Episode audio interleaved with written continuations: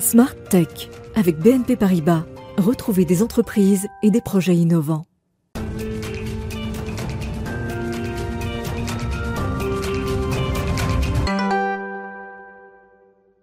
Bonjour à toutes et à tous, bienvenue dans Smart Tech, l'émission qui pousse les portes de l'innovation et interroge la nouvelle société numérique. Vous nous regardez sur la chaîne Bismart à 11h le matin, on est en direct. Aujourd'hui, je vous propose de démarrer avec la découverte du métier de data scientist, sans doute l'un des métiers les plus excitants et les plus recherchés euh, aujourd'hui, mais qui n'est pas à l'abri euh, d'interrogations euh, profondes. On en parle avec une data scientist qui a démarré sa carrière en étant consacrée la meilleure data scientist de France. Il s'agit d'Irène Balmès. Et puis le cœur de cette émission lui sera dédié au débrief de l'actualité de la tech. L'actualité hebdo est encore très riche. On va démarrer avec euh, un expert qui nous expliquera les raisons de la panique autour de la faille Log4Shell. On parlera aussi de voitures autonomes après euh, l'accident euh, mortel qui a lieu à bord d'une Tesla. Et puis on parlera aussi des bitcoins, des bitcoins avec un procès gigantesque gagné par celui qui se revendique le créateur du bitcoin. Et puis on terminera par euh, des idées de cadeaux de Noël. Ensuite, on retrouvera notre rendez-vous avec euh, le monde du libre. Là, on va s'intéresser à l'apport du logiciel libre dans la recherche de traitement contre le Covid-19. Euh, vous, verrez, on aura des explications avec l'interview notamment d'un professeur.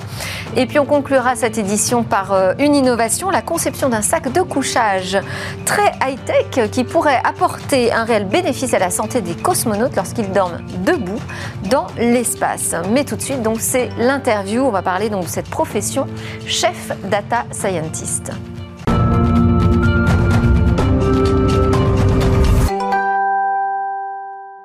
À mes côtés, une ancienne élève de l'école normale supérieure, docteur en astrophysique de l'Observatoire de Paris et première femme élue meilleure data scientist de France. Bonjour Irène Balmès, merci beaucoup d'être en plateau. Bonjour. Alors, vous êtes aujourd'hui euh, la chef data scientist chez euh, Kinaps, un cabinet de conseil euh, en data. Vous avez obtenu ce titre auquel je faisais référence de meilleur data scientist de France, c'était en 2016. Est-ce que vous vous souvenez encore de cette soirée de compétition qui a eu lieu à l'école 42, ce concours qui vous a consacré au tout début de votre carrière? Tout à fait, je, m'en souviens très bien parce que j'y suis allée complètement les mains dans les poches. C'était le premier concours auquel je participais en me disant il y a pas une chance que que j'arrive où que ce soit. Et puis, euh, pendant, pendant le concours, on fait des, soumissions régulières il y a un, podium en temps réel. Je fais ma première soumission et je suis première. Je crois que j'ai sorti mon téléphone, j'ai pris la photo tellement ça m'avait euh, ça m'avait surpris. Je me suis dit, il faut que je garde le souvenir parce que c'est sûr que dans 10 minutes, c'est plus le cas. Et puis, au fur et à mesure que la compétition progressait, je me suis mise à sentir euh, bah, que, que ça marchait bien, et que en fait euh, j'étais j'étais dans le les dans la tête du classement et, euh, et le classement final, euh, je suis arrivée cinquième. Cinquième, mais la première femme. La première femme, exactement. Vous étiez combien de femmes Alors je ne sais pas. Je ne me rappelle pas en avoir vu beaucoup. Oui, c'est ça aussi. Hein. c'est aussi ça. Et est-ce qu'aujourd'hui, vous vous considérez toujours comme telle, comme la meilleure data scientist de France? Euh, non, je, ne me suis pas longtemps considérée comme la meilleure data scientist de France parce que je connais d'autres femmes data scientists qui n'étaient pas au concours et dont je sais qu'elles sont très bonnes aussi. Alors, ce qui est intéressant quand même, c'est que ça permet de mettre en avant des talents hein, dans ce secteur et en, l'occurrence des talents euh, féminins. Je voulais rappeler le thème. À l'époque, il s'agissait donc de prédire le prix de boîtes de médicaments à partir de ses caractéristiques et euh, les meilleurs modèles sont arrivés à une précision de l'ordre de 30 est-ce qu'aujourd'hui on ferait mieux euh, vu l'évolution de l'état de l'art? Alors, en fait, déjà à l'époque, on aurait pu faire mieux. Il faut savoir qu'on était contraint sur le temps. Euh, c'était un, un concours qui se passait euh, en, je sais plus, c'était une ou deux heures peut-être. donc sur place, à l'école 42, ce qui donne aussi beaucoup d'adrénaline, ce qui, ce qui participe à l'intérêt pour moi de la chose.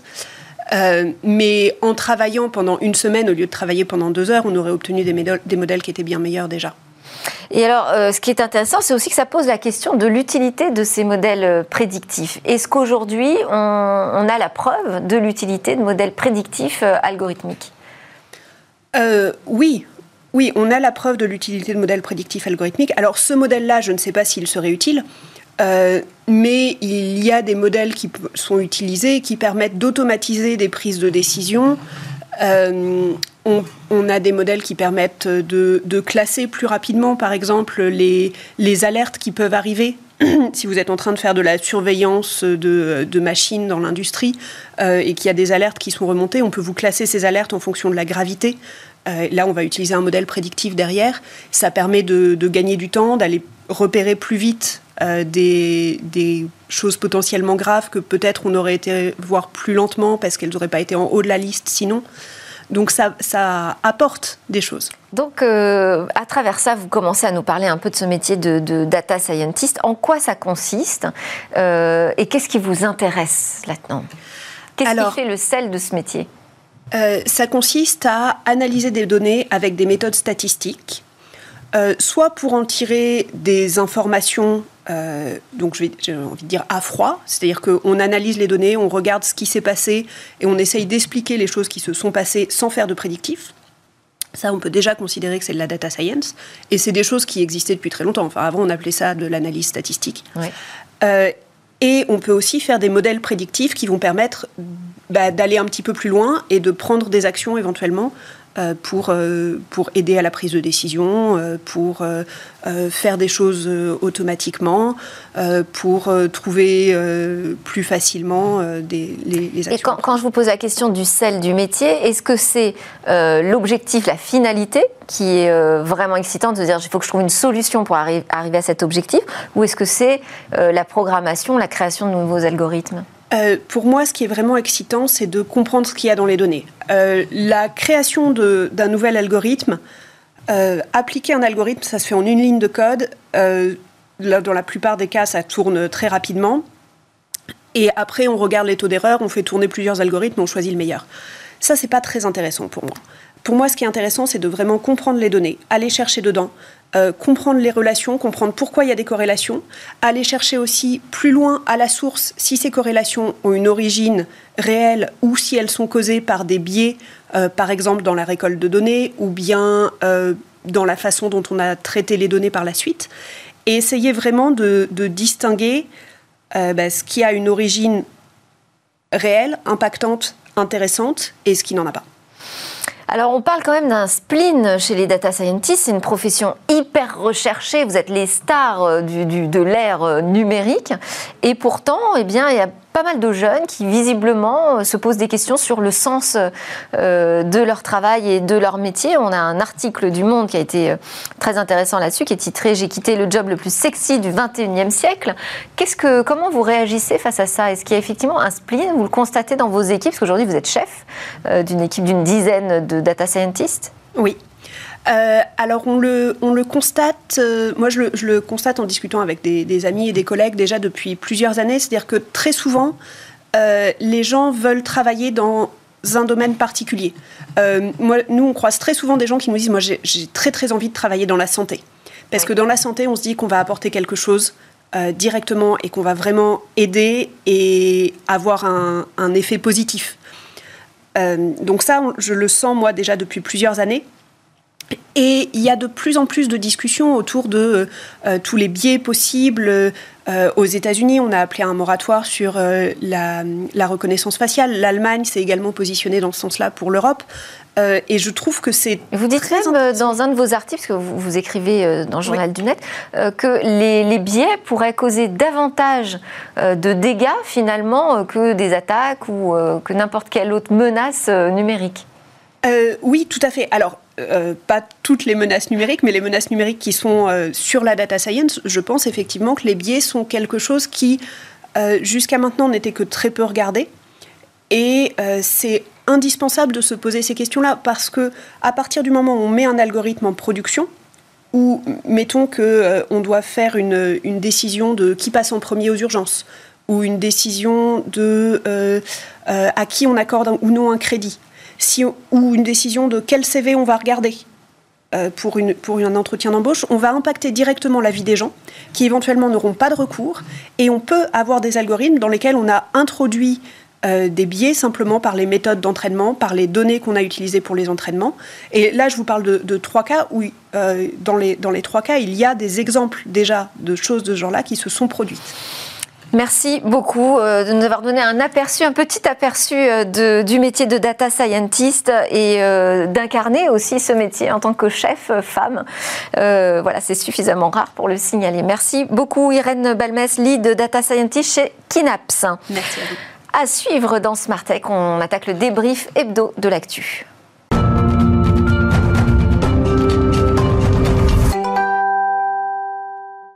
Alors pour commenter ce qui agite la tech aujourd'hui, j'ai Alain Staron en plateau, le PDG d'Amborella qui est le spécialiste de la disruption. Bonjour Bonjour Alain. Et en visio, nous avons Nelly Cornero qui est directrice de l'adoption technologie chez iExec, qui est une spécialiste de la blockchain. Et puis on a un troisième invité euh, spécial, on va le prendre tout de suite d'ailleurs par téléphone, Jérôme Billois, expert cybersécurité chez Wavestone, qui va nous expliquer pourquoi cette faille euh, Log4Shell sème la panique en ce moment. Bonjour Jérôme. Bonjour. On ne vous voit pas, on vous entend très bien en revanche. Alors cette faille euh, Log4Shell euh, n'est pas forcément la plus simple du monde à expliquer, donc je compte sur vous euh, parce qu'il faut quand même en passer par là si on veut comprendre quels sont ses impacts. Hein. Tout à fait. Alors c'est une faille de sécurité qui a été découverte et rendue publique en tout cas en fin de semaine dernière c'est une faille qui touche un des composants euh, assez cachés des systèmes d'information. Je dirais que c'est de, la, tuyauterie, voire de, la tuyauterie tout, tout, tout au fond des applications. C'est ce qui va garder une trace de comment l'application fonctionne, ce qu'on appelle les journaux. C'est-à-dire que quand vous allez euh, cliquer quelque part dans une application, entrer votre nom dans un formulaire, eh bien, il y a tout au fond de l'application quelque chose qui va garder une trace de ce qui s'est passé pour pouvoir l'analyser a posteriori, trouver des erreurs, etc. C'est un composant technique ultra classique qui est dans tous les systèmes. Le problème, c'est qu'une faille a été trouvée dans ce composant qui permet de prendre la main sur le serveur qui, euh, contient l'application, ou en tout cas qui contient ces journaux. Pour vous faire une image assez simple, c'est une faille qui est extrêmement facile à utiliser. Elle tient en une seule ligne et on peut l'utiliser en une seule ligne. Et, si je devais faire une analogie, c'est un peu comme dans sa facilité d'exécution et dans ses effets, c'est un peu comme si vous aviez une maison avec une boîte aux lettres, bah, vous avez un attaquant qui met un courrier dans la boîte aux lettres, juste ça, et ben ça ouvre la porte de la maison. Voilà un peu l'effet que ça peut avoir. Euh, quel type de conséquences on peut craindre alors pour une découverte d'une faille aussi euh, cruciale alors, les conséquences, elles sont extrêmement larges. Et, et c'est même ce qui est aujourd'hui frappant, c'est que je pense qu'on n'a encore pas totalement les idées claires sur les conséquences.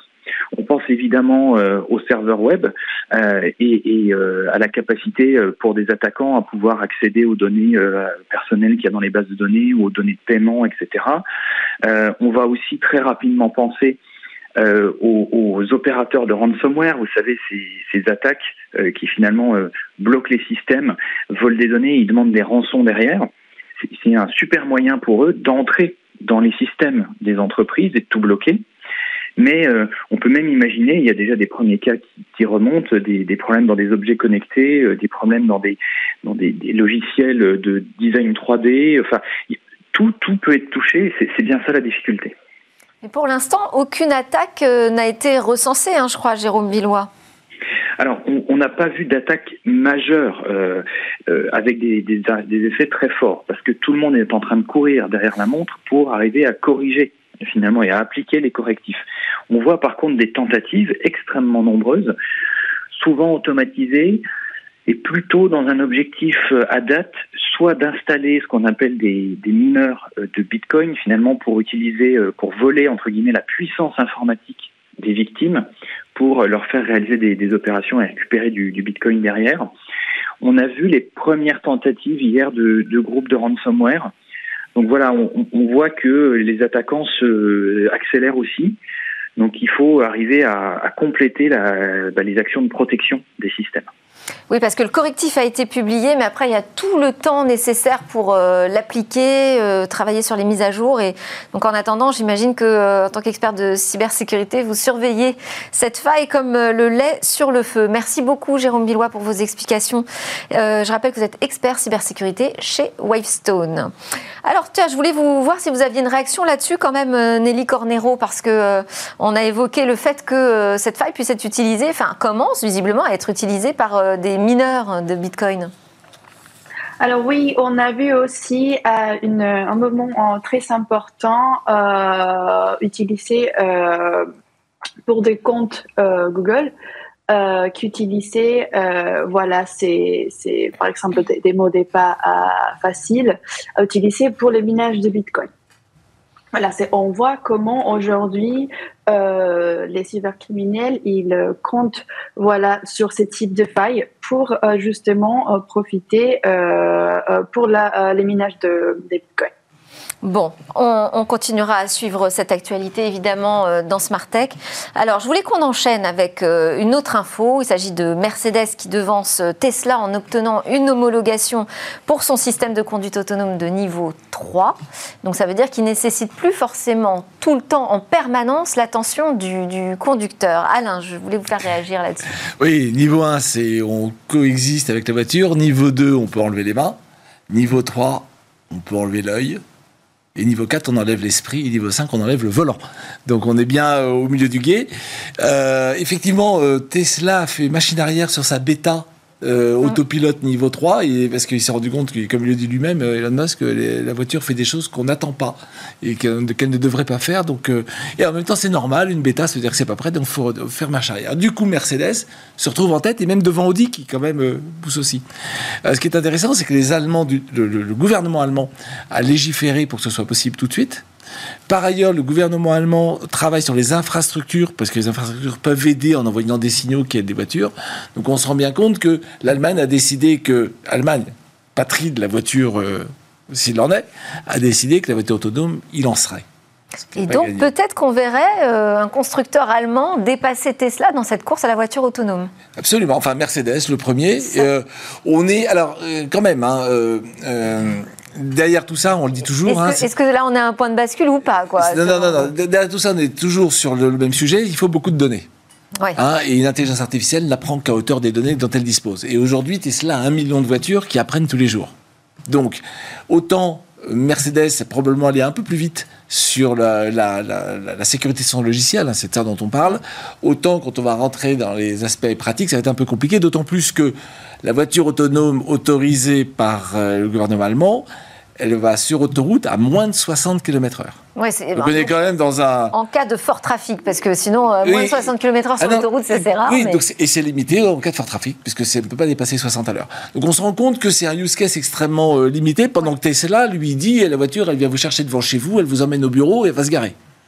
Et donc, dans ces moments où on se retrouve dans les bouchons à moins de 60 km/h euh, sur l'autoroute, et bien là, on peut, on est autorisé euh, à consulter ses mails, Absolument, c'est très très pratique. Et alors, pour comprendre ce qui peut se passer, parce que imaginons que quelque chose change, que la voiture ne sache pas euh, gérer, et c'est la limite à 60 km/h, c'est que la loi donne 10 secondes au chauffeur pour reprendre la main, Ouais. au conducteur. Donc, si jamais la voiture crie au secours, vous avez 10 secondes, ça veut dire que pendant 10 secondes, elle va être capable de gérer, d'où le fait qu'elle va pas trop vite.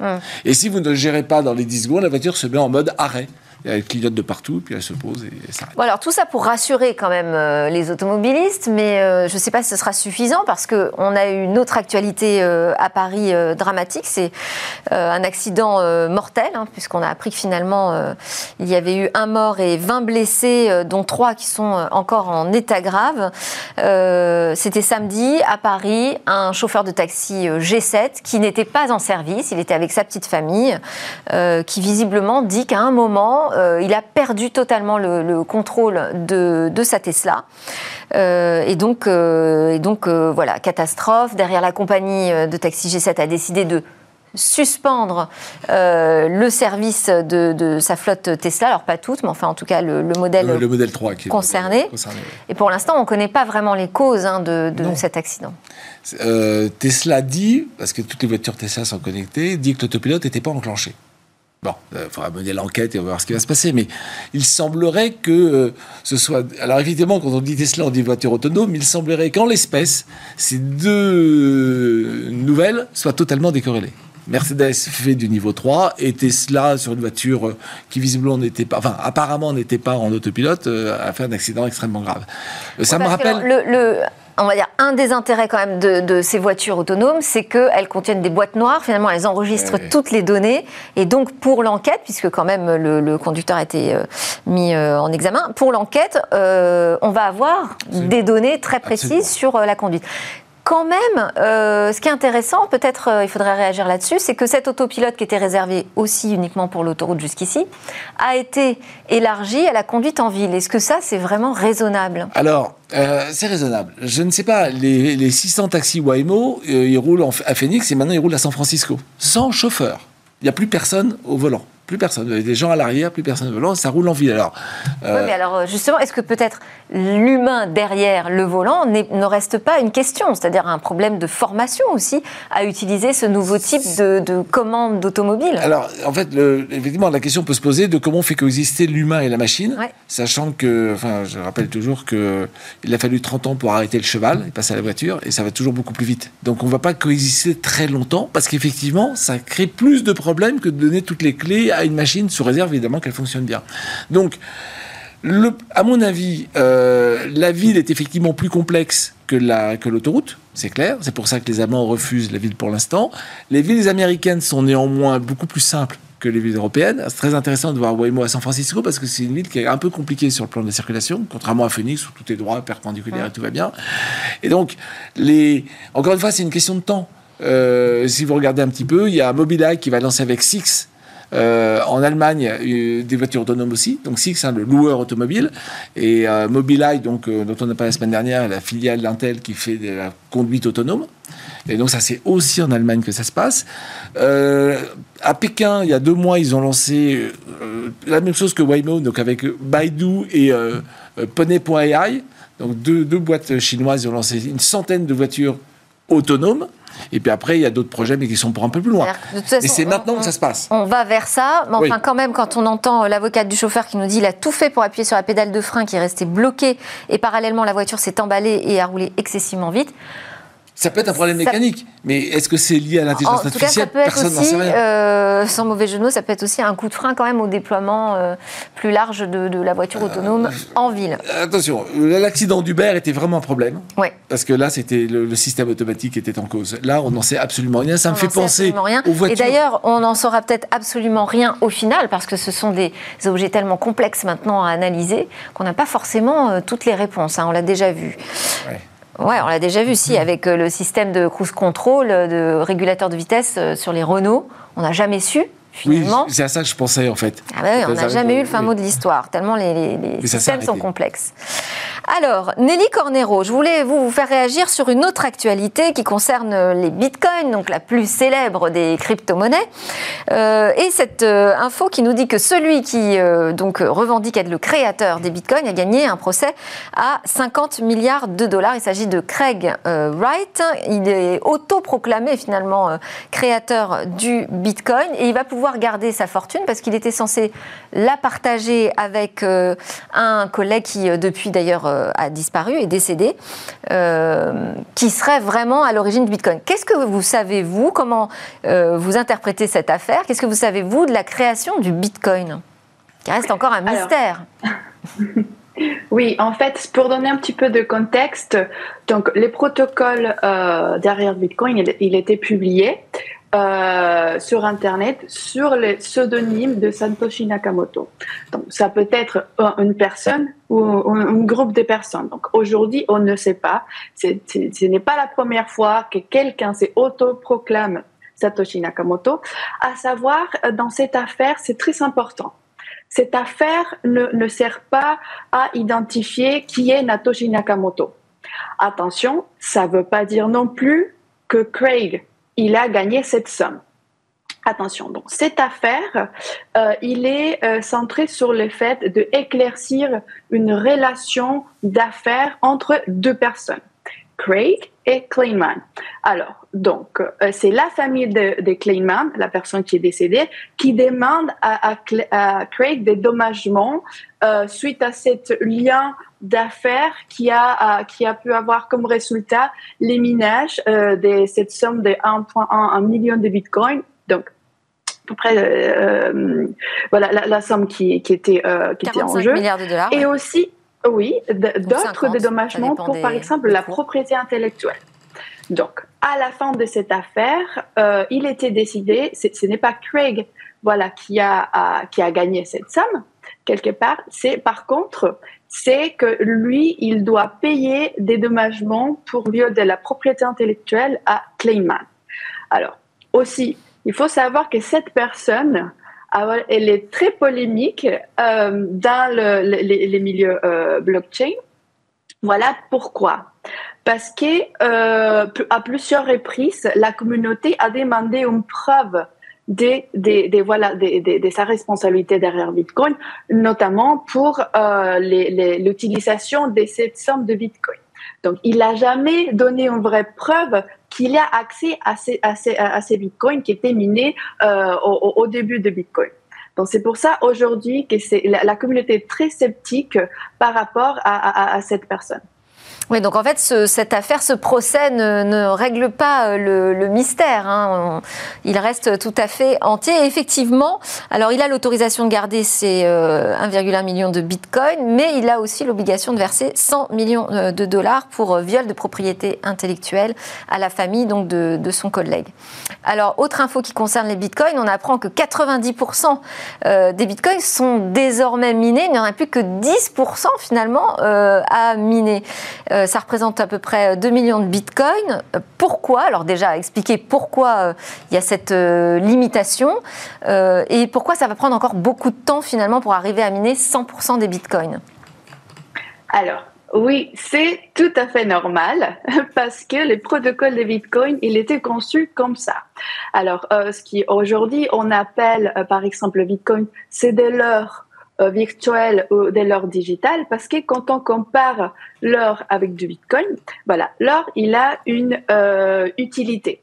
L'or, ça sert à, par exemple, faire des bijoux, un conducteur d'électricité, un moyen d'échange. Et aussi, il y a une, euh, une valeur. Voilà, c'est aussi c'est là une, une, valeur par rapport à la rareté. C'est une ressource limitée. D'accord. Quand on les compare à Bitcoin, euh, Bitcoin aussi, c'est une ressource limitée. Voilà, c'est 21 millions qui existent aujourd'hui. Et l'utilité, c'est un réseau qui permet de faire des, des, transactions de paiement entre euh, des personnes sans intermédiaire. Alors, c'est cette rareté et l'utilité qui donnent la valeur à l'or et aussi euh, au, au, Bitcoin. La différence, c'est que par exemple, l'or ça va être produit naturellement euh, par, sur, un, certain nombre de, temps. Voilà. Par contre, Bitcoin, on va créer des bitcoins suite aux récompenses qu'on va donner à des personnes qui vont euh, valider des transactions. Voilà, des, des blocs de transactions. Et ça, c'est euh, très important. C'est un moyen pour soutenir ces systèmes, pour encourager les gens à, à, faire fonctionner ce système. Alors, cette récompense, c'est lié au fait que moi, quand je vais valider des, des transactions, par exemple un bloc d'information, moi, je dois deviner un certain nombre de, de, de chiffres euh, et de lettres. Comment je vais faire? Euh, je vais essayer toutes les possibles combinations. Donc 0, 0, 1, 2, 3 pour ça. Je vais utiliser la puissance des calculs d'un ordinateur. Donc, l'électricité. Donc, je vais être récompensé l'investissement que j'ai fait en électricité. Si je gagne, voilà cette récompense. la récompense a commencé en 50. Oui. Je suis désolée, on n'aura pas le temps d'expliquer tout le Bitcoin, mais déjà c'est très clair ce que vous avez dit. Euh, je vais juste faire un très très grand raccourci donc pour dire qu'il va falloir encore à peu près 120 ans pour miner euh, les 10% euh, de Bitcoin restants et à voir si cette annonce d'une d'une rareté finalement qui, qui, qui, qui est annoncée est-ce que ça risque de faire flamber ou pas encore la valeur euh, du Bitcoin? On suivra ça aussi dans Tech. Je voulais juste garder une minute pour vous deux pour présenter une idée de cadeau de Noël. Alain. Ah euh, J'ai beaucoup cherché, c'est très compliqué. En fait, je sais que vous l'aimez pas. Je rêve d'un robot qui m'aide à faire la cuisine. Hmm. Ça existe au Japon, c'est Mira Technologies qui fait ça, on ne peut pas l'acheter encore aujourd'hui. Mais la grande tendance, c'est quand même les robots qui vous aident euh, par rapport à tout ce qu'on peut voir, robots compagnons, etc. Et euh, j'en veux pour preuve le projet. Mais moi, j'adore les robots aspirateurs. Ça, je dis juste que j'ai pas forcément envie qu'on m'offre un robot aspirateur à Noël. Ah non, mais c'est pour moi. Offrez-le moi. ok, donc un robot euh, aide-ménager du côté d'Alain. Très bien. Et Nelly Cornero, quelle serait votre recommandation de cadeau de Noël? Alors, j'ai vu un CD Lego, euh, c'est une nouvelle marque, euh, voilà, euh, qui s'appelle Lego Boost. Et c'est en fait aller au-delà de la construction de, des Lego, c'est pour faire des robots c'est euh, des Lego qui on peut euh, robotiser avec une appli qui se télécharge très facilement ah, voilà, pour faire parler et bouger les robots. Et alors j'ai vu euh, effectivement Lego, Lego Boost, on peut les offrir dès 7 ans. Oui, mon fils voilà. Donc apprentissage de la programmation, super ludique, c'est une excellente idée. Merci beaucoup à tous les deux pour vos commentaires sur l'actu. Nelly Cornero, directrice de l'adoption technologie chez iExect et Alain Staron, PDG d'Amborella. Merci encore. Merci pas avant Noël, joyeux Noël. Euh, nous, on part en pause et on se retrouve très vite. On va parler de traitement euh, contre le Covid, découvert notamment grâce au logiciel libre.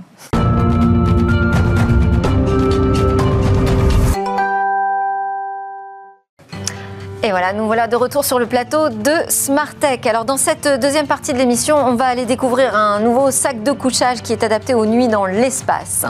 Mais d'abord, c'est l'heure de notre rendez-vous avec le monde du libre et Jean-Paul Smith, PDG de Rapid Space, qui va nous expliquer comment les logiciels libres définissent finalement une nouvelle façon de faire de la recherche médicale et contribuent à l'émergence de nouveaux traitements du coronavirus. Bonjour Jean-Paul. Bonjour Delphine. Merci beaucoup d'être en plateau pour nous raconter toutes ces histoires du libre. Alors, on, va démarrer par un peu de contexte. Comme euh, dans le monde du logiciel libre, il existe des médicaments que l'on peut produire euh, librement. Ce sont euh, les médicaments qu'on appelle génériques, dont les brevets des principes actifs ont expiré. Et alors, apparemment, deux d'entre eux semblent avoir un effet sur les malades du Covid. Et les logiciels libres tiennent une place importante dans cette découverte. Absolument. Alors, apparemment, la fluvoxamine et la fluvoxamine fluoxétine soignerait le Covid. C'est ce que j'ai pu lire en fait sur le site de l'INSERM dans la, section Canal Détox, qui en fait cherche à faire le point sur toutes les rumeurs pour séparer le vrai du faux sur la base de faits scientifiques. Et ce que l'on apprend, je cite, certains antidépresseurs tels que la fluoxétine sont associés à un moindre risque de décès ou d'intubation en cas de Covid, allant potentiellement jusqu'à 74%. La fluoxétine, c'est le nom scientifique du Prozac. Et on lit un peu plus loin que dans un essai clinique mené au Brésil, on a observé sur la fluvoxamine, le, cousin du Prozac, je cite toujours, la mortalité était significativement réduite de 91%. Et un peu plus loin, je cite que les patients débutant en traitement par fluvoxamine en réanimation ont 42% de chances de décéder en moins. Donc j'ai voulu comprendre. Euh, Mais sachant que ça, c'est un article euh, qui a été mis à jour. Voilà. 10 décembre 2021. Dernière très récemment. Oui. Donc je suis allé interroger le docteur Nicolas Hortel, qui a l'origine de, de, tout ça. Il travaille dans le service du professeur Frédéric Limousin aux hôpitaux de Paris. Et euh, il m'a expliqué en fait comment les logiciels libres et l'entrepôt de données de santé a été impliqué dans cette découverte. Alors déjà, qu'est-ce qu'on trouve dans cet entrepôt de données de santé de la PHP Alors l'idée, on y trouve tout, tout ce qui vient de tous les logiciels. On y trouve tous les outils possibles d'intelligence artificielle et, euh, et, de traitement de données. Euh, tout ça a bien été expliqué dans sa thèse de doctorat par Adrien Parot, qui est un médecin anesthésiste réanimateur, qui a également été informaticien formé à l'école 42. Et donc la première étape, c'est d'aller se connecter à toutes les bases de données qui gèrent les parcours patients ou la gestion des laboratoires. Aux hôpitaux de Paris, il y a plein de logiciels différents, c'est pas du tout uniformisé. Et donc on a Orbis, Actipidos, DXCare, et la première étape, ça va être de commencer par tout copier dans un endroit central, l'entrepôt de données de santé. Aujourd'hui, c'est 2 pétaoctets, des milliards d'enregistrements. Dès que c'est copié, on applique le logiciel de transformation Talend. Talend, c'est une société française C'est une de nos licornes du logiciel libre. Ça vient d'être racheté pour 2,4 milliards de dollars par Thomas Bravo, un fonds de capital risque. Et ce que fait Talend, c'est de reprendre toutes ces données qui ont été copiées pour essayer de les normaliser, qu'elles veulent dire la même chose, que d'un médecin à l'autre qui n'a pas tout à fait rentré les choses de la même façon, mais à la fin, on est finalement la même structure de données pour la traiter ensuite avec les outils classiques de l'intelligence artificielle, PyTorch, Scikit-learn, TensorFlow, R. Ensuite, on automatise tout ça avec avec Airflow, le logiciel de Airbnb qui est libre. On visualise avec Jupiter. Et euh, en phase finale, bah, pour gérer les cohortes, c'est I2B2, logiciel de Johnson Johnson. ça, ça, semble très complexe tout ça. Euh, est-ce que les médecins arrivent à en sortir quelque chose? Alors, en fait, les médecins euh, classiques ont besoin d'informaticiens, mais quand on est le docteur Hurtel, on est médecin et informaticien, puisque le docteur Hurtel arrive à programmer. Et donc, ce qu'a fait le docteur Hurtel au départ, c'est qu'en fait, il a eu une intuition qui était dans son service de voir que quand quelqu'un était infecté du Covid, donc il gère en fait des, personnes âgées avec euh, des, problèmes psychiatriques dans un service de psychiatrie, bah, au bout de deux semaines, euh, la plupart étaient infectés par le Covid. Certains médecins et soignants étaient également infectés par le Covid.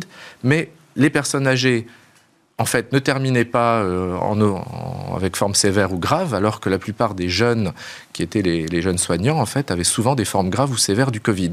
Et donc, il s'est dit, c'est très bizarre, les, les personnes âgées qui ont plein de comorbidités et qui devraient normalement terminer en forme sévère, bah, ne le font pas et les jeunes euh, terminent en forme sévère. Et donc il a émis une hypothèse, et l'hypothèse c'est de dire que peut-être que toutes ces personnes âgées avec des problèmes psychiatriques qui prenaient des antidépresseurs, bah, ces antidépresseurs qui pourraient être à l'origine du fait qu'elles ne terminent pas en hospitalisation en forme sévère ou grave du Covid. Et alors qu'est-ce qui s'enclenche comme processus à partir de cette hypothèse? Bah, les grands essais cliniques, c'est ceux où on donne aléatoirement du placebo ou un traitement. C'est la méthode pour obtenir une preuve élevée d'efficacité en médecine. Et donc, le problème, c'est qu'il faut d'abord des données intermédiaires, parce qu'on va devoir regarder le patient les yeux dans les yeux et lui dire, voilà, je te donne quelque chose, ça va pas te faire de mal, et ça va peut-être te faire du bien. Mais il faut le savoir, ça va pas faire de mal. Donc, on a besoin des données intermédiaires. Quand on a le temps et l'argent, on fait par exemple des modèles sur l'animal. Mais là, on n'avait pas le temps, c'était la crise. Donc, il a eu l'idée de dire, on va faire une étude rétrospective. On va regarder ce qui se passe quand les gens rentrent à la PHP en prenant du Prozac avec une infection Covid, est-ce qu'ils terminent en hospitalisation en forme sévère Et on compare à ça aux gens qui rentrent à la PHP sans prendre de Prozac, est-ce qu'ils terminent en hospitalisation et en forme sévère et euh, donc, si on fait ça de la bonne façon, ça permet d'avoir des données intermédiaires quasiment aussi bonnes qu'un essai clinique. Mais là, pour avoir justement euh, cette rétrospective, il faut avoir une quantité de données importante et des gens qui sont capables de les analyser. Et donc, on a le docteur Hortel, on a sa doctorante Marina Sanchez-Rico. Ils ont programmé avec le logiciel R. Alors, première étape, ils ont d'abord demandé au comité d'éthique le droit d'accéder aux données. Ils l'ont eu le 8 avril 2020. Une fois qu'ils l'ont eu, ils ont accédé aux données. Puis les choses sont allées très vite, puisqu'en fait, ils ont obtenu des très bons résultats. Euh, ils ont publié, juillet 2020, la première étude au monde sur l'effet et le bénéfice des antidépresseurs sur le Covid. Cette étude a été publiée dans Molecular Psychiatrique du groupe Nature, qui est vraiment une étude top. Ensuite, on a eu en novembre 2020 dans JAMA par Eric Lenzé euh, un essai euh, clinique qui a montré que euh, la fluvoxamine semblait avoir un très bon effet. Et puis récemment, dans le Lancet, en octobre 2021, les résultats de l'étude Together avec des résultats extraordinaires. Donc au total, quatre publications semblent indiquer qu'il y aurait un effet euh, positif à la fluoxétine et à la fluoxamine. Est-ce que ça veut dire qu'aujourd'hui, ce traitement est utilisé? Oui, aux États-Unis, au Brésil, en Inde. Aux États-Unis, on a le droit de l'utiliser en off-label, c'est-à-dire hors mise sur, autorisation de mise sur le marché, parce qu'il y a des études randomisées qui ont montré un effet positif. Le NIH qui avait dit non à euh, l'ivermectine et à l'hydroxychloroquine n'a dit ni oui ni non pour l'instant. Et euh, donc, on a même la Floride qui le met dans ses recommandations avec l'administrateur général des données de santé. Bon, mais c'est quand même parti euh, de France, donc qu'en est-il en France? Alors, en France, ce n'est pas censé être prescrit tant qu'il n'y a pas une recommandation de la Haute Autorité de Santé ou de l'Agence nationale de la sécurité du médicament, au risque d'essuyer les foudres du Conseil de l'ordre. Et en France, pour obtenir une autorisation de mise sur le marché, il faut énormément de procédures et de bureaucratie. Ça coûte très cher. Il faut un laboratoire pour soutenir toute la procédure. Et peu de laboratoires ont envie de soutenir une procédure chère pour un traitement à 4 euros quand ils sont aujourd'hui en train de vendre, par exemple, du Ronaprev, des anticorps monoclonaux, à 2000 euros. Bon, juste un, mot de conclusion euh, sur cette affaire qui montre que les données, l'IA, ça fonctionne ben, Ça fonctionne quand il y a une proximité entre le médecin et l'informaticien, pour avoir des données propres, pour avoir un point de vue médical sur l'analyse. L'idée de taper dans le dur et trouver des corrélations au hasard, on a vu que ça ne marchait pas. Mais en revanche, la méthode du docteur Hortel, qui est une méthode à la fois de médecin, de méthodologiste et de statisticien, où on essaye de prouver une intuition par des données qui ont été correctement euh, collectées, c'est une méthode qui marche et à chaque étape, ce sont des logiciels libres pour la collecte, la normalisation, l'analyse et la restitution de la preuve. Super. Merci beaucoup, Jean-Paul Smith, pour cette enquête que vous avez menée euh, pour euh, Smartech. Jean-Paul Smith, je rappelle, vous êtes PDG de Rapid Space. À suivre, eh bien, c'est la dernière séquence de Smartech. Et demain, on va parler d'un sac de couchage pour les astronautes.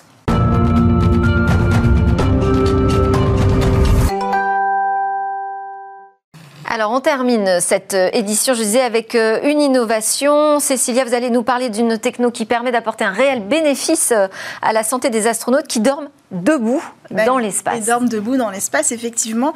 Euh, c'est un sac de couchage high-tech qui va leur permettre euh, de prévenir les problèmes de vision que certains astronautes peuvent rencontrer en vivant dans l'espace. Je m'explique. Sur Terre, euh, la gravité va entraîner les fluides qui sont dans notre corps, donc le sang mais aussi l'eau qu'on a dans le corps, vers le bas au moment où on se lève du lit. Quand on a bien dormi, on se relève, ça s'appelle le déchargement. Et donc là, la gravité va faire son œuvre. Mais dans l'espace, pas de gravité, donc pas de déchargement, puisqu'en plus, de toute façon, on dort debout. La NASA, d'ailleurs, a fait un constat assez euh, flagrant. Elle a documenté des problèmes de vision chez plus de la moitié des astronautes qui ont servi dans la Station spatiale internationale au moins six mois. Et l'exemple le plus flagrant et le plus grave aussi, c'est celui de l'astronaute John Phillips en 2005. Il s'est lancé sur l'ISS avec une vision de 20 sur 20 et quand il est rentré six mois plus tard, il était à 20 sur 100 seulement. Et alors, comment donc ce sac pourrait y remédier? Alors, je vais vous expliquer comment. L'astronaute, il pourra se glisser dedans, dans ce sac de couchage qui en fait ressemble plutôt à un cône solide, hein, en réalité. À l'intérieur de ce sac de couchage, il y a un système d'aspiration. Précisément au niveau des pieds du dormeur, il y a une petite valve qui va euh, aspirer l'air à l'intérieur du sac de couchage. Alors, le but, c'est pas d'asphyxier l'astronaute. De toute façon, il a la tête euh, libérée. Mais c'est plutôt, en aspirant l'air, de recréer une pression qui va simuler le déchargement et qui va provoquer ce mouvement des fluides comme ça vers le bas du corps pour libérer la pression au niveau de la tête et donc du globe oculaire parce que c'est ça qui génère les problèmes de vision, c'est quand les liquides s'accumulent autour du globe oculaire. Alors, il est sanglé au niveau de la taille comme ça avec un cerclage solide et il ne bouge pas parce que c'est très important qu'il ne bouge pas et cette valve va donc reproduire le déchargement naturel et libérer les globes oculaires. Alors, on a vu euh, des images. Est-ce que cette solution, elle a, elle a pu déjà être testée? Alors, elle a pu être testée, et ça, c'est super intéressant, la méthode. D'abord, il fallait reproduire les conditions dans la Station spatiale internationale. Facile, on sait le faire avec le vol parabolique, celui qui euh, tourne comme ça, on appelle ça le vol gérogé. Euh, c'est une manœuvre de l'avion, et pendant quelques minutes, il se libère de la traction terrestre. Le plus intéressant, c'est qu'il fallait pouvoir mesurer ça précisément, c'est-à-dire avoir des mesures dans le cerveau pour savoir si la pression diminue ou pas. Et là, ils se sont tournés vers des malades, anciens malades, guéris du cancer, qui avaient un accès dans leur crâne encore des tubes qui avaient servi euh, pour délivrer une chimiothérapie directement dans le cerveau. Une fois qu'ils étaient guéris, ils ont gardé ce dispositif. Les chercheurs euh, leur ont proposé de travailler pour eux et ils ont pu mesurer l'efficacité parce que ça fonctionne et la diminution de la pression euh, grâce au sac de couchage du globe oculaire. Merci beaucoup, Cécilia Sévry. On en reparlera de ce sac de couchage, sans doute dans le rendez-vous dans l'espace un jour, peut-être pas demain, mais rapidement, parce qu'on vous donne rendez-vous demain pour une émission avec un grand rendez-vous euh, dans l'espace et aussi la grande interview. Euh, on va avoir en plateau une célébrité dans le monde de l'intelligence artificielle en France. Il s'agit d'Aurélie Jean.